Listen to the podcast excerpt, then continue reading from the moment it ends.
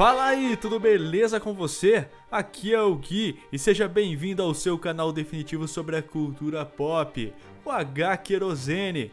Hoje vamos falar um pouco sobre o Fantasma. Sim, esse personagem dos quadrinhos que já foi muito querido pelos leitores, mas hoje em dia nem todo mundo conhece. Mas antes, vou chamar o meu parceiro Gust, que também curte muito os Anéis de Caveira. E aí, mano, beleza? Tranquilo, Gui. Hoje é dia de falar de clássico, então.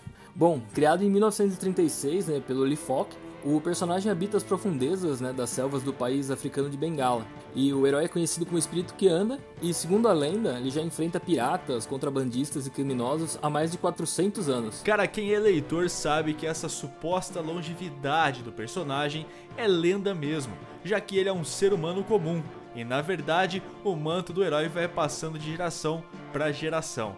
Quando um pai fantasma se aposenta, seu filho toma o seu lugar, faz o juramento e se torna o novo fantasma filho ou filha, já que também existem menções a fantasmas mulheres, cara. Isso aí, mas apesar de não ter nenhum superpoder, todos os descendentes do fantasma são treinados desde o nascimento né, em diversas artes de combate. Ou seja, cada fantasma tem força, rapidez, agilidade, flexibilidade e resistência maior do que as de um ser humano comum. Fora isso, o personagem também carrega duas pistolas, que na maioria das vezes ele usa mesmo só para desarmar ou ferir seus oponentes. O fantasma usa uma máscara preta e um uniforme roxo mas uma curiosidade é que os editores que publicaram as histórias antes de 1939 escolheram a cor segundo as suas preferências ou possibilidades gráficas.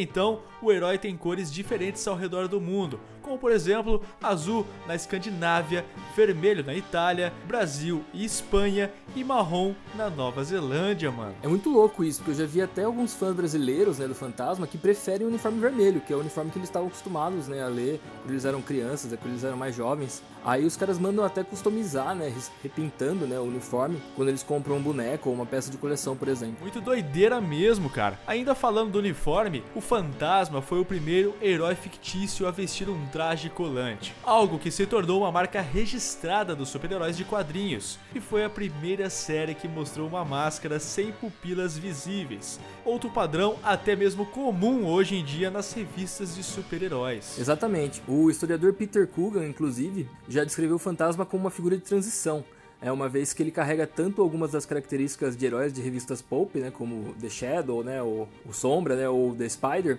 bem como antecipou características né, de heróis mais contemporâneos, como Batman ou Capitão América. Então, Gust, outro item marcante do personagem são os anéis que ele usa em cada uma de suas mãos. O anel da mão esquerda representa quatro sabres sobrepostos, formando uma cruz conhecida como a marca do bem. Aqueles tocados por essa marca ficam sob proteção e zelo do fantasma. Enquanto isso, o anel da mão direita é aquele mais famoso, que tem um crânio, e aqueles que recebem a sua marca, geralmente vindo de um forte gancho de direita, são punidos com essa estigma pro resto de suas vidas, mano. É legal mencionar aqui que recentemente a Mitos Editora, né, que tem publicado as histórias do personagem mais recentemente aqui no Brasil, lançou duas edições especiais em que cada uma vinha com um desses anéis de brinde. É o encadernado Em Busca da Cidade Perdida veio com o Anel da Caveira e o Fantasma de Jin Amparo veio com a marca do bem. Itens imperdíveis aí, né, pra quem curte o personagem. Aliás, mano, no Brasil, o personagem já passou por diversas editoras. Ele foi publicado pela primeira vez em dezembro de 1936, em capítulos semanais no suplemento A Gazetinha, do jornal paulistano A Gazeta. Posteriormente, apareceu em O Globo Juvenil e com a fundação da RGE, as revistas do Fantasma se tornaram dos seus principais produtos e eram compostas de edições de tiras diárias e dominicais. É, como a demanda por material do personagem era muito grande, a revista chegou a ter histórias, né, não creditadas né, na época, produzidas aqui mesmo no Brasil, desenhadas por artistas como Valmir Amaral, Júlio Shimamoto, Gutenberg Monteiro e Antonino Mobono. E depois disso, o Fantasma ainda teve títulos publicados pela editora Ebal Saber, LEPM, Livraria Civilização, Ópera Gráfica, Nova Sampa e hoje sai pela Mitos Editora. É um personagem que realmente tem muita história, né? Ele já foi inclusive escrito pelo próprio Stan Lee, né? Em uma minissérie que foi publicada pela Marvel nos anos 80, chamava né, Defenders of the Earth, ou Defensores da Terra, mesmo nome do desenho animado, né, no qual o personagem participava de um tipo de Liga da Justiça, assim, né? Ao lado do Flash Gordon e do Mandrake. Mano, falando em adaptação, o personagem também já foi para as telas em diversos formatos. Logo lá no seu comecinho, em 1943, ele teve um seriado lançado pela Columbia.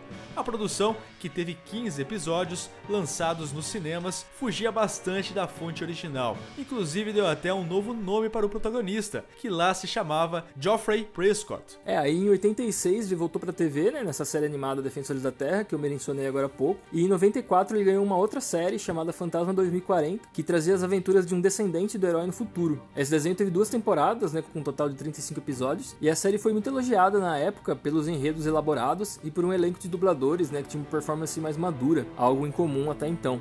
E por conta dessa série, saiu uma nova HQ pela Marvel, né, que era uma minissérie em quatro partes, desenhada por ninguém menos que Steve Ditko, que co-criou o Homem-Aranha, né, ao lado do Stan Lee. Continuando, cara, em 1996 estreou nos cinemas o primeiro longa-metragem do personagem, que trazia Billy Zane como protagonista. Apesar de ser até que relativamente fiel aos quadrinhos, o filme sofreu com atuações fracas e roteiro simplista e acabou não dando muito certo, apesar de ter ido bem nas vendas em DVD e também no VHS, mano. Nossa, assisti muito esse filme quando era criança. Cara, eu adorava esse filme e sempre via quando ele passava na televisão. Bom, mas a gente vai ficando por aqui, né, com mais esse episódio. E se você que tá assistindo o Curte Fantasma, conta pra gente aqui nos comentários. Até a próxima, galera. Valeu, abraço. Ah, e não se esqueça de se inscrever no nosso canal e, claro, clicar no sino para receber sempre, em primeira mão, muitas novidades sobre filmes, séries, quadrinhos e toda a cultura pop. A gente vai ficando por aqui, mas voltamos em breve com mais informações e outras curiosidades.